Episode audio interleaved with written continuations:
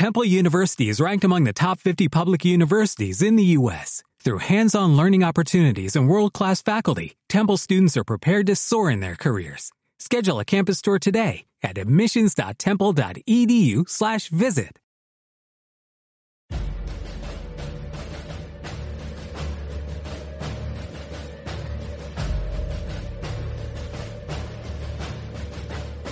El Foro de la Historia.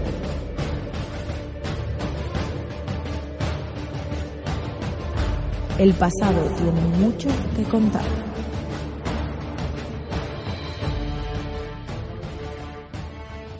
Bienvenidos a Foro de la Historia. Hoy estamos aquí para tratar un tema, la verdad que creo bastante interesante, un tema bastante concreto también, y eh, bueno, pues uh, digamos un tema que espero que no sea demasiado corto, pues creo que da para extenderse. A mí me sirve para reflexionar, porque ya sabéis que yo, digamos, estoy especializado en historia contemporánea y más concretamente en el periodo de la Guerra Civil Española. Eh, como ya sabéis, eh, y tenemos varios programas hablando acerca de Negrín, eh, bueno, ahora hemos hecho uno hablando sobre el ejército popular, y ahora me gustaría hablar sobre la resistencia política y más concretamente sobre el Frente Popular durante la Guerra Civil Española. Bueno, la verdad es que tenemos que ir un poquito más atrás, a las elecciones de febrero del 36, e incluso antes, a la década de los años 30, eh, para, digamos, obtener una visión global acerca del conflicto. Antes de empezar a decir que, bueno, estos temas son bastante polémicos en la historia de España por varias razones. La primera porque, bueno, pues lamentablemente nuestros políticos han utilizado la historia eh, bueno, pues en defensa de sus propios intereses, ya sea de un lado y de otro, eh, o de otro, eh, sin embargo, eh, bueno, cabe decir y cabe destacar que, bueno, pues soy bastante consciente y de hecho yo soy consumidor también de Evox y soy muy consciente de que en Evox predominan unas versiones más conservadoras de lo que viene siendo la guerra civil. Nosotros vamos a intentar dar una visión lo más transversal posible y sobre todo lo más objetiva posible. Por tanto, aunque espero críticas, eh, que por cierto me parecen estupendas porque creo que pueden hacer mejorar bastante el canal, eh, y de hecho si algo os parece mal, eh, decidlo por favor, os lo agradecemos, eh, pues bueno, vamos a intentar hacer una disertación de, de este tema lo más objetiva posible. Eh, bueno, lo primero tenemos que hablar acerca de los años 30 muy brevemente. Los años 30 digamos que corresponden con el auge del fascismo en los años 20 en Italia, en los años 30 en Alemania, en zonas como Hungría, Austria y digamos, eh, bueno, pues el nacimiento de una serie de movimientos que quizá no son, por ejemplo, en el caso de Austria, no son fascistas, pero sí son autoritarios y digamos la caída o la debilidad de las democracias liberales que, bueno, pues se ven en sus horas bajas desde la Primera Guerra Mundial.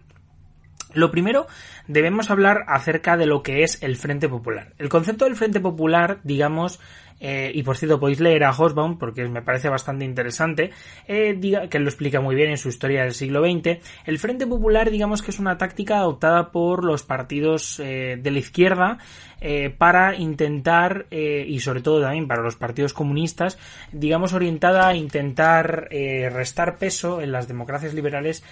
a las coaliciones o a los partidos fascistas. Este Frente Popular, que por cierto no es solo una, bueno, pues una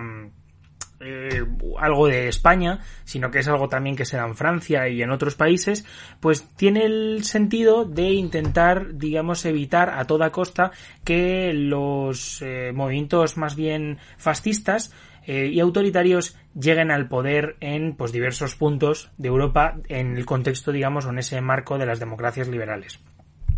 Este Frente Popular, eh, digamos que se forja en torno a diciembre enero de 1935-36, momento previo a las elecciones de febrero de 1936. De hecho, un momento bastante caótico porque, eh, y bueno, esto eh, para hablar sobre ello voy a, digamos, hacer uso un poco del libro de, de Stanley Payne, de Camino el 18 de julio, en el que, bueno, pues vemos una república eh, controlada por Niceto Alcalá Zamora que está intentando, de alguna manera, a través de presidentes como Manuel Portela Valladares, eh, digamos, hacer su voluntad, crear un partido de centro y, eh, sobre todo, retrasar las elecciones, pues para crear una serie de candidaturas centristas para digamos, verse una alternativa a la CEDA, sobre todo, y poder,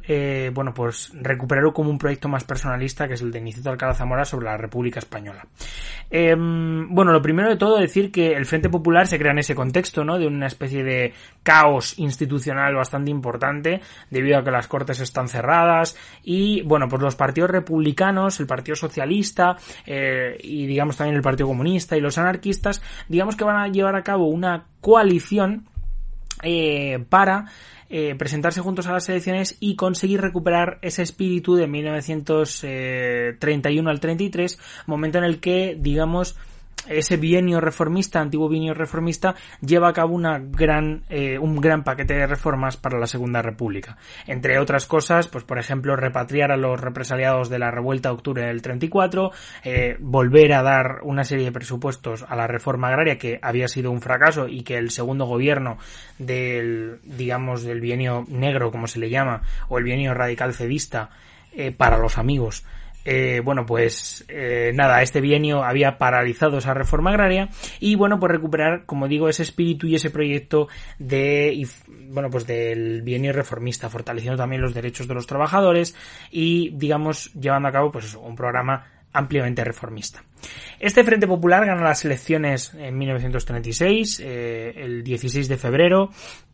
bueno, unos días antes, el 14 de febrero y el 16, digamos, se van a proclamar como vencedores. Em, y eh, bueno, pues la segunda vuelta es a principios de marzo. Una vuelta que ganan eh, también las candidaturas del Frente Popular. Em, la verdad que es bastante interesante porque sobre esto se ha hablado bastante y hay que tener bastante en cuenta el hecho de que, eh, bueno, es,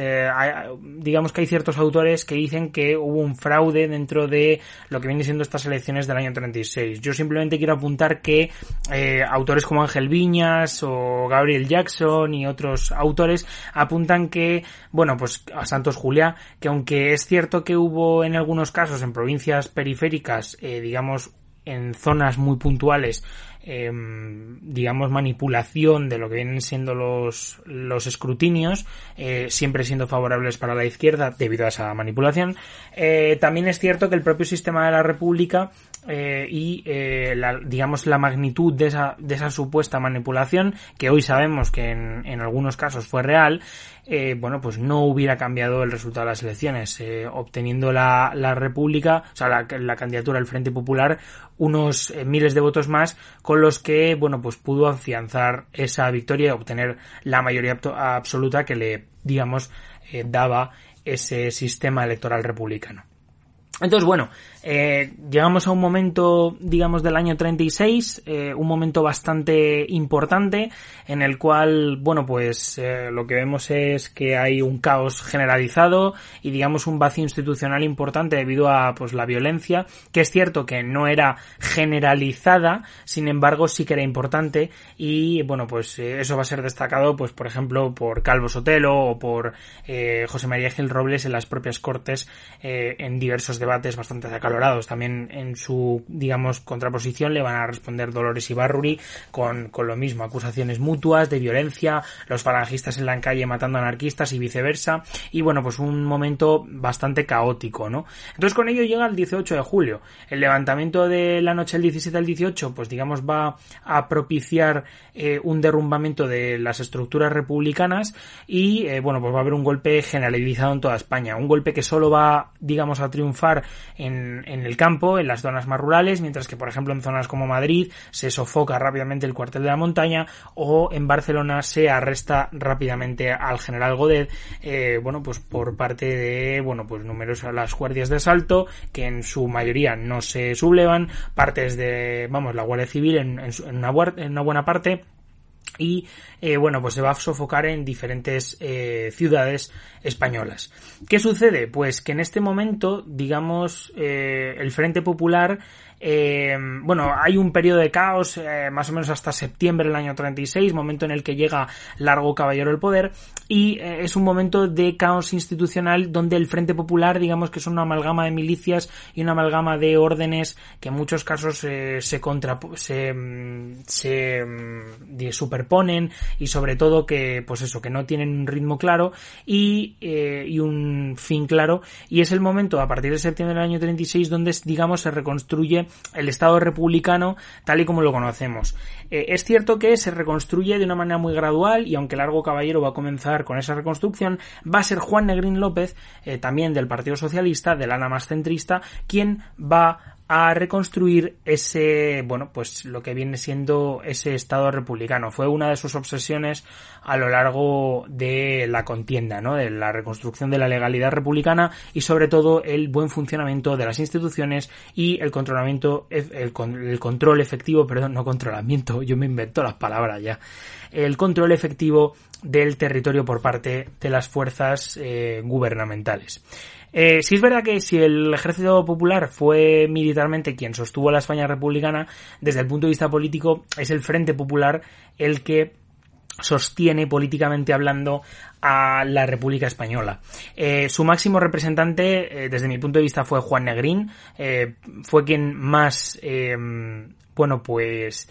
quien más, digamos, en sus discursos, en sus propuestas, encarnó la, política de resistencia, que, bueno, pues eh, se haría más muy evidente a partir de finales del año 37. Y, eh, bueno, mmm, digamos, lo que vemos un poco es eh, que este personaje, que aunque bueno era un canario de una familia acomodada, que había estudiado eh, bueno pues economía en Alemania y eh, medicina también en, en, ese mismo país, eh, fisiología más concretamente, digamos que va a intentar asumir primero en el gobierno de Largo Caballero, eh, asumiendo el, el Ministerio de Hacienda, eh, intenta asumir, digamos, la reconstrucción de las cuentas republicanas y luego, a partir, digamos, de su ascenso al, gabinete de ministros de bueno pues la presidencia del gobierno de la república pues va digamos a intentar recomponer el propio estado bueno la verdad es que de Negrín lo vamos a escribir más o menos un poco eh, de manera bueno pues más más bien eh, bueno pues superficial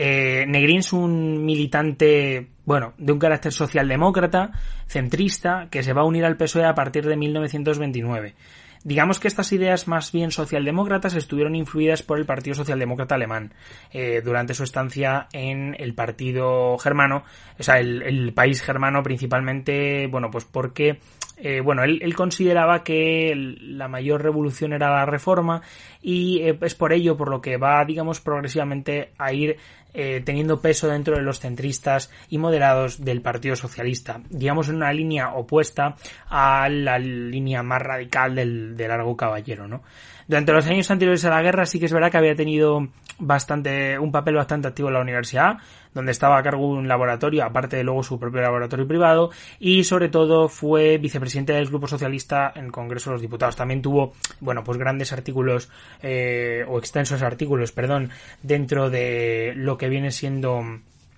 el socialista y eh, fue bastante crítico con el gobierno radical cedista. Como ministro de Hacienda llevó a cabo diversas tareas de organización, sobre todo de la Caja Republicana, eh, creando la llamada Caja de Reparaciones, donde, digamos, iban a parar todos los fondos que se que confiscaban a personas adictas a la rebelión. Luego, por otra parte, también eh, junto, digamos, firmó eh, para que luego contrafirmara a Largo Caballero la la, el envío del oro a Moscú, cosa que, bueno, pues muchos autores la atribuyen solo a Negrín, pero realmente estuvo firmado en un consejo de ministros. Y bueno, pues Negrín, digamos, entendió, eh, cuando cayó Largo Caballero, entendió que él tenía que reconstruir el Frente Popular, pues era la mano política eh, o el brazo político de la República, ¿no? Digamos que la política efectuada por Negrín tuvo un eje central, que era la confianza, ¿no? Eh, para él era realmente fundamental la confianza, de hecho él siempre comentaba que, que si alguien se equivocaba realmente no era culpa de, digamos, de esa persona, sino que era culpa suya por haber, digamos, confiado en el buen hacer de, bueno, pues X personas, ¿no? De hecho, esta, esta práctica durante su paso por el Ministerio de Hacienda lo vamos a ver con mismamente, eh, pues el ascenso de personas como Mariano Alonso, que luego será ministro de la Hacienda, eh, pues bueno, debido a su debido a digamos la confianza de Negrini y sobre todo la certeza del, del mismo de que dicha persona iba a desempeñar un buen, digamos, cargo. Su llegada a la presidencia, es, o sea, a la presidencia sí que es verdad que también está teñida por el misterio y el debate. Bueno, en general la figura de Negrín está, digamos, teñida por tanto el misterio como el debate. Eh, pues es que es verdad que después de la guerra eh, hay diversos sectores del Frente Popular que se atribuyen, digamos, el ascenso al poder de Negrín, ¿no? Por ejemplo, los, los comunistas dijeron que este llevó, llegó al poder gracias a ellos, aunque, por ejemplo, Azaña también dejó escrito en sus diarios que había pensado en él para desempeñar el cargo. Y, bueno, pues autores como Stanley Payne consideran que bueno, es verdad que es un candidato que agradaba a todos, de hecho es más, su primer gobierno es bastante interesante porque aglutina todas las fuerzas de la izquierda, ahora lo, y del Frente Popular, pero considera que, bueno, pues tanto Prieto como el sector, digamos, más moderado tuvieron mucha importancia en torno a, digamos, eh, su elección, ¿no? De hecho, es más, eh, Negrín, digamos que al principio aparece como un personaje, aunque luego es verdad que la historia, eh, bueno, pues nos va a demostrar que el Frente Popular acabó, digando, acabó digamos, quebrándose. Negrín aparece como un personaje que, mm, bueno, pues va a ser un personaje, como hemos dicho antes, del agrado de todos, ¿no? Un personaje que va a agradar tanto a nacionalistas y regionalistas, un personaje que va a agradar a los republicanos moderados, como es el caso de Azaña al principio, aunque luego se van a ir distanciando, y un, digamos, personaje que va a agradar al PCE, al PSOE y a diversos sectores, digamos, más bien anarcosindicalistas, ¿no? Por ser un personaje que, digamos, hasta cierto punto tiene un carácter, digamos, aglutinador, ¿no? Del esfuerzo bélico de guerra y sobre todo de la política de la República en guerra. De hecho, para autores, eh, y os recomiendo el, el, documental de, Juan Negrín, de eh, El Ciudadano Negrín, donde se habla del presidente como, digamos, eh, pues eso, la, la defensa, la mayor defensa de la República. Este comprendió que la colaboración entre los partidos del Frente Popular era fundamental si se quería conseguir una cohesión necesaria para obtener la victoria. Es cierto que, bueno, en este contexto también tenemos luchas internas dentro del PSOE, con Ramón La Moneda intentando reconstruir, eh, digamos, eh, como secretario general el propio PSOE y, digamos, una lucha abierta con lo que viene siendo los eh, partidarios de Largo Caballero y de la izquierda socialista. Bueno, sin embargo llega el primer gobierno, un gobierno cohesionado que estuvo, digamos, bueno, pues lleno de desencuentros, donde, mm, pues, por ejemplo, mm, Just Compans eh, junto con Negrín eh, van, digamos, a tener ciertos roces en cuanto a la, bueno, pues las atribuciones, ¿no? De la Generalitat en cuanto a las industrias de guerra o los asuntos internacionales, pero bueno, es un gobierno que hasta aproximadamente febrero del año 1938, digamos que va a tener una unidad bastante importante, pues es cierto que lo apoyaban todos los grupos. Sin embargo, la marcha de la guerra, eh, ya sabéis que en diciembre del año 37 se emprende lo que viene siendo la la, la, ofensiva por Teruel, se conquista Teruel y eh, a principios del año 38 y bueno pues eh, poco después llega la contraofensiva franquista que va digamos a dar con el, al traste con la defensa de Teruel y luego por supuesto con la partición del eh, territorio republicano en dos no es verdad que este primer gobierno bueno pues va a aglutinar a todos salvo a las fuerzas sindicales. De hecho la UGT y la CNT no tuvieron puestos aunque sí los tuvieron digamos en el de Largo Caballero y eh, bueno, pues tras la derrota en Aragón, con la batalla de Alfabra y la derrota en Teruel, bueno, la derrota en Teruel y después la derrota de Alfabra eh, y el territorio partido en dos, los apoyos de Negrín se van a comenzar a, digamos, a agrietar. No a romper, pero sí a agrietar. La marcha de la guerra es verdad que, eh, bueno, Mm, no ver muy bien. De hecho, Manuel Azaña, digamos, intentó desempeñar una política propia, autónoma, que nunca se llegó a cristalizar, pero que sí que tuvo, digamos, ciertos movimientos para ver si las potencias internacionales podían, digamos, actuar, mientras que Negrín quería, digamos, esa participación de las potencias eh, a través de la resistencia republicana para cuando el conflicto, digamos, eh, fuera generalizado. Aunque sí que es cierto que, eh, digamos, más o menos en torno al año 37-38, eh, Negrín va a creer en la victoria. De hecho, así lo dice en, en diversos, así lo dice en diversos, bueno, pues discursos. De hecho, eh, antes de la caída de la Alfabra, eh, digamos que pronuncia un discurso bastante importante en el que se habla de la política del gobierno y de sus objetivos. Eh, te habla sobre la capitalidad en Barcelona, ¿no? Como una especie de digamos, dominio de la política exterior republicana, pues es un punto bastante importante en ese sentido. También eh, una alusión a la colaboración extranjera, ya sea por el bando de los enemigos y por el bando de los aliados. Y luego, pues por ejemplo, habla acerca de eh, bueno, pues la gloriosa tarea del Ejército Popular de la República, de Prieto en concreto, eh, de hecho este es el momento previo a que Prieto salga del Ministerio de Defensa y también es el momento previo a, digamos, esa crisis ministerial que vendrá justo a finales de marzo, principios de abril, momento en el que os he dicho que habrá una especie de, bueno, crisis institucional bastante importante en el que, bueno, pues, eh, bueno, pues la política de Negrín, digamos que, o sea, los partidarios de Negrín se van a reducir eh, un poquito con la salida de Prieto, con la crítica de ese, una parte del sector centrista más prietista que centrista, me refiero, que eran más leales a Prieto que, digamos, a esa, a esa centralidad.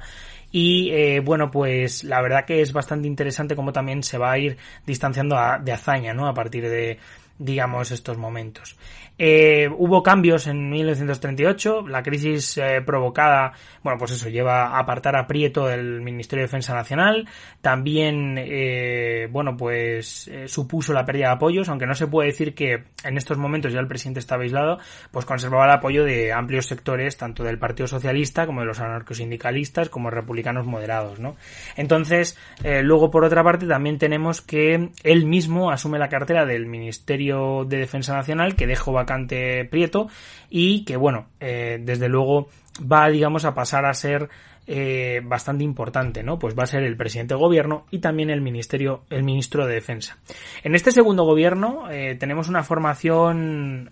diferente, ¿no? Hay una fuerte composición republicana con cuatro ministros de partidos con tanto de la izquierda republicana como de Unión Republicano, eh, republicana. Destacan, por ejemplo, Giner de los Ríos o Menéndez Aspe. Este último eh, había sido eh, eh, bueno, ahora era ministro de Hacienda, antes había estado en, digamos, también cargos dentro del propio ministerio. Y, eh, bueno, en este caso, Negrín vuelve a incluir a la, a la CNT y a la UGT con un ministerio por sindicato. Digamos que lo que intenta es volver a la armonía de los movimientos sobre, con los movimientos obreros y eh, luego también tuvieron, por ejemplo, eh, los nacionalistas diversos eh, diversos ministerios sin, sin cartera, ¿no? Eh, la reconstrucción, digamos, de la moral es lo más importante que hace durante este periodo el gobierno. De hecho, es más, eh, en ese mismo año, Negrín, digamos que lleva a cabo el 1 de mayo, eh, publica los 13 puntos de Negrín, que, bueno, pues en periódicos como La Vanguardia, digamos que se habla de que la República ha fijado sus objetivos, ¿no? De hecho, bueno, aquí se habla, pues mismamente sobre eh, bueno, pues eh, lo que viene siendo la apuesta, digamos, del Frente Popular por una república unitaria, donde los nacionalismos y los regionalismos solo harán eh, más fuerte a España si trabajan para construir,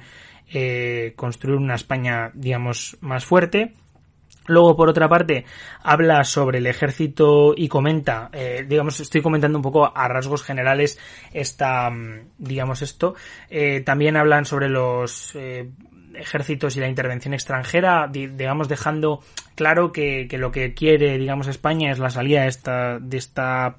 participación extranjera a la guerra, una amplia amnistía para todos los españoles, eh, para, y bueno, pues que España pueda elegir eh, su propio modelo de república a través de las urnas, ¿no? Es bastante importante estos 13 puntos de Negrín suponen, eh, bueno, pues un guiño a los 14 puntos de Wilson, ¿no? Y, y bueno, pues eh, cayeron en, digamos, eh, oídos sordos, principalmente porque Franco, eh, que tenía, digamos, eh, ya la superioridad importante ya en estos momentos de la guerra, no le interesaba, por supuesto, pues hacer eco, digamos, a estos puntos o negociar, digamos, una paz con la República, principalmente porque tenía la guerra eh, a su favor, ¿no? La verdad es que es bastante interesante porque luego 15 días después eh, va a llevar a cabo otro discurso bastante conciso en el que se, digamos, resalta la composición, ¿no? La recomposición de la moral republicana y la creencia de que la república tiene que aguantar principalmente porque, eh, y bueno, pues haciendo un poco alusión a la negativa de Franco a negociar con con el Frente Popular y con el Gobierno Democrático de la República, pues eh, nada, lo que digamos vienen a intentar decir es que, o vienen a intentar decir Negrín y sus partidarios, principalmente que, bueno, pues hay que resistir porque Franco no va a negociar nada y eh, la represión que va a venir después va a ser eh, brutal. Eh, de ahí el punto 13, los 13 puntos de Negrín, digamos de la amnistía, ¿no? Porque Negrín siempre supo que esta, o al menos pensó que esta represión podía ser brutal en caso de que Franco llegara al poder, ¿no? Este segundo gobierno de Negrín, el, creado a partir de abril del año 38, es considerado por autores como Ricardo Miralles como un gobierno de plomo, con plomo en las alas, ¿no? Pues es verdad que tenía una unidad, pero realmente digamos, esta, esta unidad era solo virtual, ¿no? Eh, efectiva no era, pues comenzaban a surgir, digamos, una serie de, eh, bueno, pues, digamos, sí, como puntos en discordia dentro de la propia coalición. De hecho, es más, se extendió el rumor durante esta época de que Negrín era básicamente un títere comunista. Eh, aunque es verdad que esta idea, digamos, ha sido, bueno, pues rebatida. Es verdad que hay autores como Boloten que dicen que, eh, por ejemplo, Togliatti, que era un asesor comunista del Comité en España, aseguró que, mm, que, bueno, pues que es verdad que, bueno, para rebatir esto quiero decir, que aseguró que Negrín no era un agente comunista, sino como un socialista que colaboraba con la Unión Soviética, bueno, más bien con el Partido Comunista Español, principalmente porque ambos tenían el mismo objetivo y este, este era, digamos, bueno, pues el, el, objetivo, digamos, de,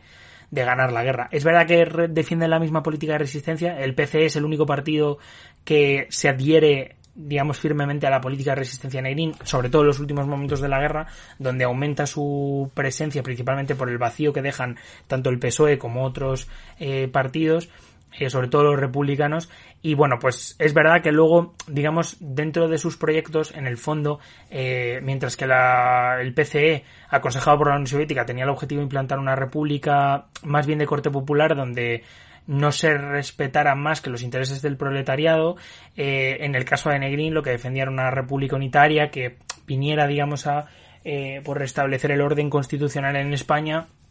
y eh, a que España, pues por supuesto, y como ya dijo los puntos de los 13 puntos, eh, se viniera a recomponer simplemente la democracia y la paz entre los españoles. Por otra parte, eh, bueno, a partir del año 38, sobre todo con la derrota en Teruel, van a sufrir el Frente Popular, va a quedar totalmente roto. De hecho, este se va a romper por partes, porque por ejemplo en el segundo semestre del 38, eh, tanto Jaime Guidé como Manuel Irujo que son de Esquerra Republicana y del PNV, dos ministros sin cartera del,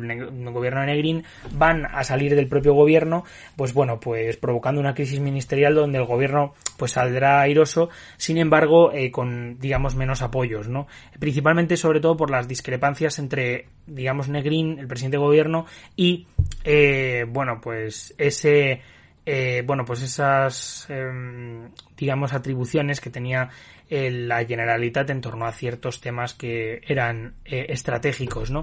Bueno, esta, digamos, este apoyo del Frente Popular, este Frente Popular se va a ir quebrando progresivamente y en 1939, en febrero del 39, este apoyo ya no existía. De hecho, los eh, básicamente los rumores sobre, digamos, la toma de poder eh, por parte de los comunistas y sobre todo, eh, pues eso, el hecho de que Negrín era una marioneta del PCE, van a calar cada vez más y bueno, pues a partir de, digamos, de, de, principios del año 39, Prieto, Besteiro y otros, eh, digamos, sectores de las agrupaciones, por ejemplo, del socialista de Madrid, van a intentar, de alguna manera, pues acabar con la guerra. Eh, de hecho, Besteiro se va a unir al golpe del coronel Casado para, digamos, acabar con esa política de resistencia que ya consideran que es inútil. Que bueno, pues acabará con el golpe de estado de Negrín, o sea, de Casado, el 6 de marzo de 1936. La verdad es que esto es un vídeo un poco, o sea, un podcast un poquito general. Creo que podríamos haber hablado de muchas más cosas. Sin embargo, creo que vale la pena, digamos, hablar un poco de él, o bueno, es interesante hablar sobre el resquebrajamiento de ese Frente Popular y de cómo en un principio estuvo unido tanto con Largo Caballero como luego durante el primer gobierno de Negrín y a partir de ese abril del 38 esos apoyos se van a ir quebrando debido pues a las diferentes políticas que querían llevar, por ejemplo, Azaña con, digamos, eh, bueno, pues pues esa paz negociada con las potencias eh, occidentales, por ejemplo, eh, digamos la enemistad surgida a partir de marzo del 38 con Prieto, la, digamos, em, esos rumores que luego realmente incluso gente como Togliatti los van a desmentir y que digamos a día de hoy están muy entredicho. Eh, bueno, es bastante interesante, creo que es un podcast desde luego pues bastante genérico, donde queremos hablar de un tema muy concreto en media hora, pero que bueno, que en ese que no es tampoco daría para hablar toda la vida, pero tampoco vamos a estar aquí toda la vida. Es verdad que yo soy muy pesado, lo admito, pero bueno, eh, aquí aquí estaremos. Yo espero que os haya gustado, la verdad, porque creo que es un tema bastante que genera bastante controversia. Creo que lo hemos tratado de la mejor manera posible. Eh, y bueno, eh, pues os animo a leer una serie de lecturas. Eh, la verdad es que si queréis leer los discursos de Negrín, hay unas eh, biografías de parlamentarios, hay una más concretamente escrita por Juan Fernando López Aguilar, donde, bueno, pues se encuentran los discursos más importantes y sobre todo los artículos de prensa también más importantes de Negrín durante este periodo. También tenemos dos libros de Stanley Payne, uno de ellos que se llama ¿Por qué perdió la, la Segunda República, la Guerra Civil? El otro se llama la Revolución Española 1936-1939 y eh, por supuesto pues para digamos un poco hablar sobre el Frente Popular tenemos pues diversos libros como eh, aunque a mi modo de ver bastante mm, conservadores y quizá no demasiado acertados en sus eh, digamos planteamientos tenéis el de Boloten eh, del año 79 que se llama mm, eh, la, la, Revolución Española y luego por otra parte tenemos eh, bueno pues otros como las biografías de Negrín eh, de Gabriel Jackson, Ricardo Miralles o em, bueno pues diversos libros como el, el, desplome de la República de Ángel Viñas. Eh, dicho esto, pues nada, muchísimas gracias, espero que os haya gustado, dejarme los comentarios que os ha parecido y nos vemos por iVoox, iTunes, Spotify y Google Podcast. Ciao